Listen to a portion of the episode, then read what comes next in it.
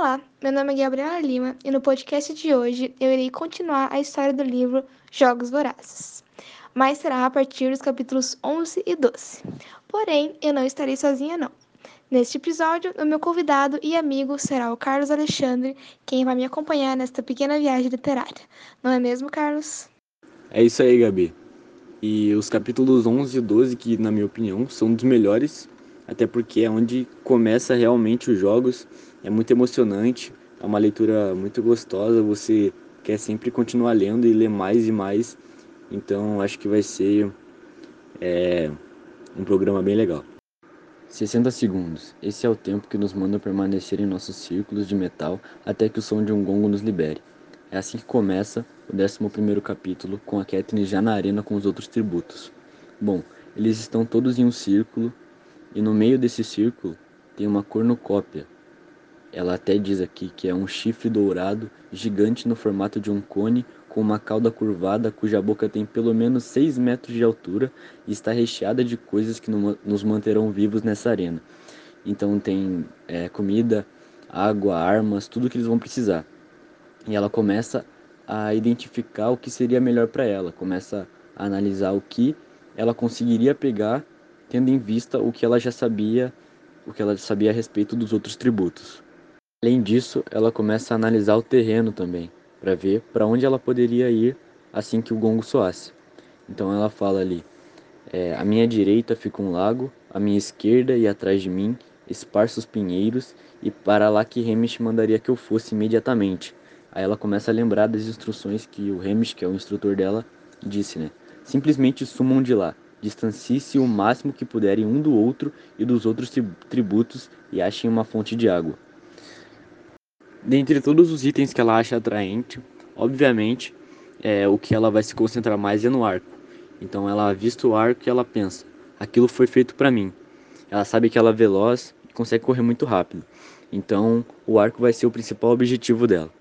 Assim que ela decide que o arco é o item que ela vai precisar mais, ela começa a imaginar na cabeça dela todas as dificuldades possíveis que ela teria a partir daquele momento. Começa a imaginar se algum, alguém estaria perto dela, se fosse mais gente, o que ela poderia fazer. E ela começa a imaginar várias coisas na cabeça dela e a pensar em uma estratégia. Ela sabe que o tempo está acabando, então ela se posiciona para correr em direção ao arco. E nisso ela percebe que o Pita está uns cinco tributos à direita dela.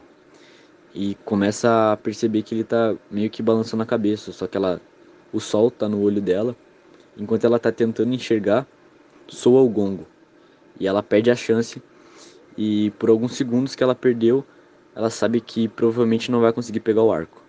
Ela percebe que perdeu a chance de pegar o arco, ela fica meio confusa e o cérebro dela não consegue digerir bem o que ela tem que fazer. Então ela dá um salto para frente, pega a folha de plástico e um pedaço de pão. E ela sai correndo uns 20 metros mais ou menos para pegar uma mochila amarela que ela usaria para guardar as coisas que ela precisa. Porém, nisso, um garoto, que ela acha ser do Distrito 9, é, consegue pegar a mochila junto com ela. E nisso que eles estão ali puxando a mochila para ver quem vai conseguir pegar, o garoto começa a tossir nela sangue e ela percebe que tem uma faca nas costas do garoto. Nisso, o tributo que tinha matado o garoto com a facada nas costas começa a correr atrás da Katniss. E por reflexo, ela pega a mochila, sai correndo e levanta ela para proteger a cabeça. Nisso, uma das lâminas que o tributo estava jogando na Katniss fica na mochila, gruda na mochila. Então ela consegue sair em direção às árvores e pensa que agora, além da mochila, ela também tem uma faca. Ela começa então a lembrar das instruções do Hamish de novo, e como ela não conseguiu pegar o arco, que era a primeira instrução, ela vai em busca de água, de algum sinal de água. Ela continua correndo em direção às árvores para se despistar dos outros tributos, e nisso ela começa a analisar o que ela tem na mochila, né? Bom, ela perdeu o pão enquanto ela estava naquela luta, entre aspas, com os garotos do Distrito 9, mas ela conseguiu colocar o plástico na manga dela e depois colocou no bolso.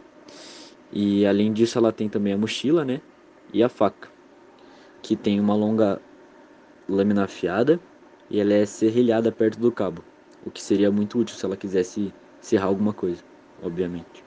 Perto do anoitecer, ela começa a escutar os canhões e cada tiro representa um tributo que foi morto em combate. E no primeiro dia eles não dão os tiros de canhão porque a batalha é muito acirrada por eles estarem na cornucópia, então não tem como eles acompanharem. Então ela fica ali escutando os tiros e vai do 1 até o 11, né? São 11 mortos no total, então sobraram 13 tributos na competição. Nesse momento ela começa a lembrar do Pita e pensa que ele já pode até ter morrido. E ela tenta lembrar se ela viu o Pita logo depois que o gongo soou, mas a única lembrança que vem na cabeça dela é ele balançando a cabeça com a cara dela no sol.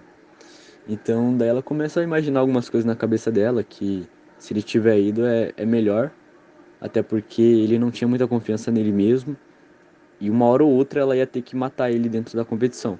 Então ela começa a imaginar que tenha sido melhor se ele já tiver ido.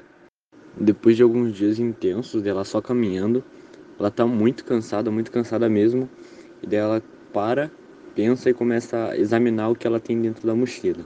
Ela vê que tem alguns recursos, tem é, uma garrafa, tem comida, e ela começa a lembrar das instruções do Hamish de novo, de que ela precisa achar água. Mesmo que ela é, sobreviva um tempo com os sintomas né, da desidratação, se ela não achar água rápido, ela vai acabar morrendo. Então daí ela começa a pensar se aquele lago que ela tinha visto perto da arena não seria a única fonte de água que teria na arena, porque seria muito esperto da parte dos coordenadores, né? Porque isso meio que obrigaria os tributos a se enfrentarem por água. E não teria como ela ir até lá, até porque é muito provável que algum tributo carreirista estivesse lá protegendo o lugar, entendeu? Vigiando. Então ela lembra que um tempo atrás ela tinha visto um coelho e ela começou a pensar que ele também tem que se hidratar. Então, basicamente é só ela achar onde ele toma água para ela tomar água também. Já está escurecendo nessa hora e ela começa a procurar um lugar para ela passar a noite. Porém, nisso, ela também está com muita fome. Então, ela começa a comer é, cascas dos pinheiros. E é algo natural para ela, porque ela já tinha comido antes. Então, isso seria de menos. Bom, ela escolhe uma árvore é, muito cuidadosamente, assim, que é um salgueiro, não muito alto também, bem posicionado, que vai camuflar ela, bem entre aspas e escolhe um galho, um dos galhos mais fortes, que são os que ficam mais perto do tronco, os mais grossos, né?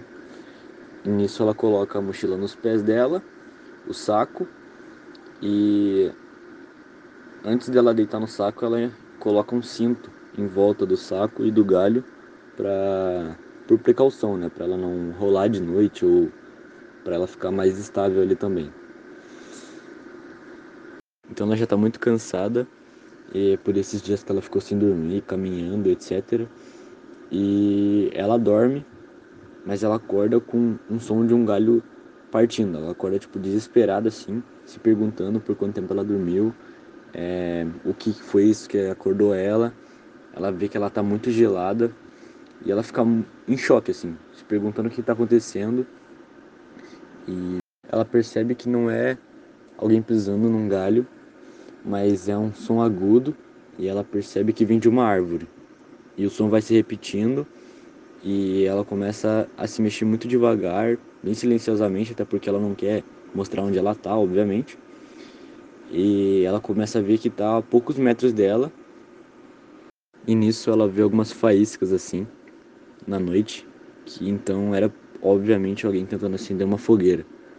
E ela começa só a pensar que o quão idiota uma pessoa seria para é, acender uma fogueira a essa hora num lugar como esse. É tipo você assinar sua sentença de morte, porque obviamente, ainda mais de noite, é, todo mundo vai saber onde você tá. E ela começa a ficar preocupada, não pela garota em si, mas por ela, por ela estar perto da garota. Então, é, provavelmente ela ia acabar atraindo outros tributos ali para a posição da Katniss. Então ela escuta é, muitas pessoas correndo e a pessoa que acendeu a fogueira acabou cochilando e foi pega por essas pessoas que estavam correndo. Então a Katniss percebe que os carreiristas fizeram uma aliança, que é muito comum no começo dos jogos, porque os mais fortes se juntam contra os mais fracos e obviamente isso vai dar mais destaque para eles permanecerem até o final dos jogos. Então eles acabam matando a garota e nisso ela tem certeza que é uma garota pelos gritos, etc. E ela começa a escutar umas vozes e ela vai identificando quem são os carreiristas, né? É e nisso, então os carreiristas começam a discutir porque eles não tinham escutado o barulho do canhão e eles começam a imaginar se ela realmente morreu, a menina que acendeu a fogueira.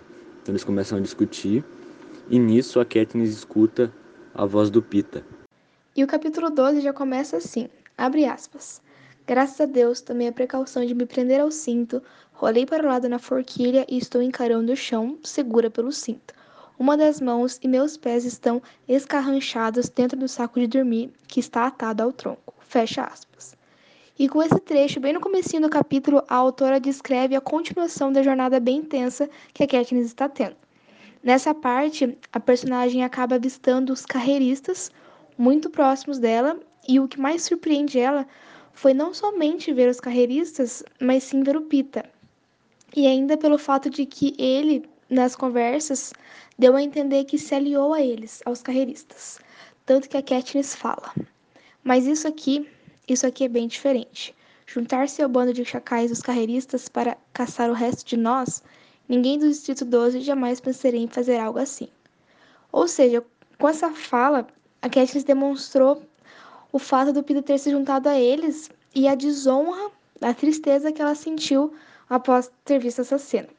E deixou ela muito chateada, muito desnorteada, porque ela acabou de descobrir que o Peter não está somente do lado deles, mas como está ajudando a caçar ela e a autora não economiza palavras para tentar passar para o leitor o modo como a Katniss está se sentindo em relação a isso.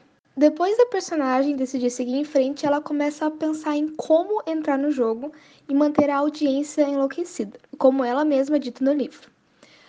Ao ir caminhando pelo ambiente amanhecido com os primeiros raios de sol, Katniss pega o seu alimento da mochila, que é um coelho, e decide prepará-lo. Afinal, o corpo dela já está pedindo por água e alimento. Mas comer o coelho cru não é bem uma, uma boa ideia e muito menos saudável, já que a transmissão de tulemeria preocupa ela e é bem alta. Ela decide então voltar na fogueira da menina que for morta e termina sua refeição. Para aproveitar, a Katniss ela decide camuflar sua a sua mochila de cor alaranjada para não chamar a atenção dos demais. O mais interessante nessa parte é como ela ficou contente por estar sendo filmada. Assim, a audiência percebe que ela não é mais uma garota que irá cair em armadilhas, mas sim que ela sabe caçar e improvisar alguns truques para se manter viva nesse jogo voraz. Continuando a caminhada, a busca por uma fonte de água se torna sua principal prioridade. Katniss está muito cansada e ela ainda mantém nos seus pensamentos o que o Pita disse e se o amor deles ainda existe. Além da sua mente estar bem desgastada, o seu corpo pede por mais ajuda. A autora mostra nessa frase. Abre aspas. À medida que o dia passa, sei que estou fadada a ter problemas. A pouca urina que consegui produzir está com a coloração escura. Minha cabeça está doendo e há um pedaço da minha língua com uma secura que não passa. O sol castiga os meus olhos. Fecha aspas. O dia vai passando e já no fim da tarde ela encontra uma luz no fim do túnel, se assim eu posso dizer. Quando ela avista um arbusto recheado de amoras, mas, para sua tristeza, era mais uma armadilha dos idealizadores do jogo e Katniss continua a caminhar. Porém, a caminhada continua e Katniss sai do seu esconderijo depois do grupo ter se afastado. Nessa parte do capítulo, depois de tudo que ela ouviu, ela começa a fazer perguntas para ela mesma, se questionando do amor que Pita sente por ela e se tudo que ela ouviu era verdade ou então era um plano para ele se manter vivo. Mas ela decide levantar a cabeça esquecer esse pensamento e seguir o jogo. Tanto que nesse momento ela se mostra bem determinada e com um passo à frente de todos no jogo, depois de ter descoberto o talvez plano de Pita contra ela. Quase desistindo e com o corpo trêmulo, ela cai no chão, fecha os seus olhos, certa de que está destinada a morrer. Ela então começa a tocar a terra com os dedos e sente a maciez da superfície, dizendo e pensando o quanto adora a lama. Passando um tempo, ela se toca e percebe que está deitada em lama, ou seja, água. Ela finalmente encontra uma fonte de água com belos lírios d'água ao seu redor. Ufa, finalmente posso sentir a água em meus lábios. A noite chega e as energias de Katniss estão renovadas. Ela decide então que finalmente merece descansar até o dia seguinte chegar. Essa noite não houve mortes, parece tranquilo o tempo, Katniss pensa. Algumas horas mais tarde, um barulho de pessoas correndo interrompe meu cochilo, diz Katniss. Olha ao redor, embasbacada. Ainda não amanheceu, mas meu olhar penetrante consegue enxergar. Seria difícil não perceber a parede de fogo vindo na minha direção. A noite finalmente cai e no dia seguinte a Katniss está muito cansada, como ela própria diz. Amanhã traz aflição, minha cabeça lateja no ritmo do coração. Os mais simples movimentos proporcionam golpes dolorosos em minhas juntas. Em vez de pular, caio na árvore. Mas, ainda na busca de pelo menos algumas gotas de água, ela começa a se questionar o porquê está sendo tão difícil e o porquê de Hamlet não enviar um litro de água para ela. Mas essa pergunta leva a outra pergunta: se ela ainda tem algum patrocinador para ajudar ela. Então essas perguntas começam a gerar um sentimento de raiva mas uma voz dentro dela sou esperançosa e então ela diz: Talvez ele esteja te enviando uma mensagem. Mas qual seria essa mensagem?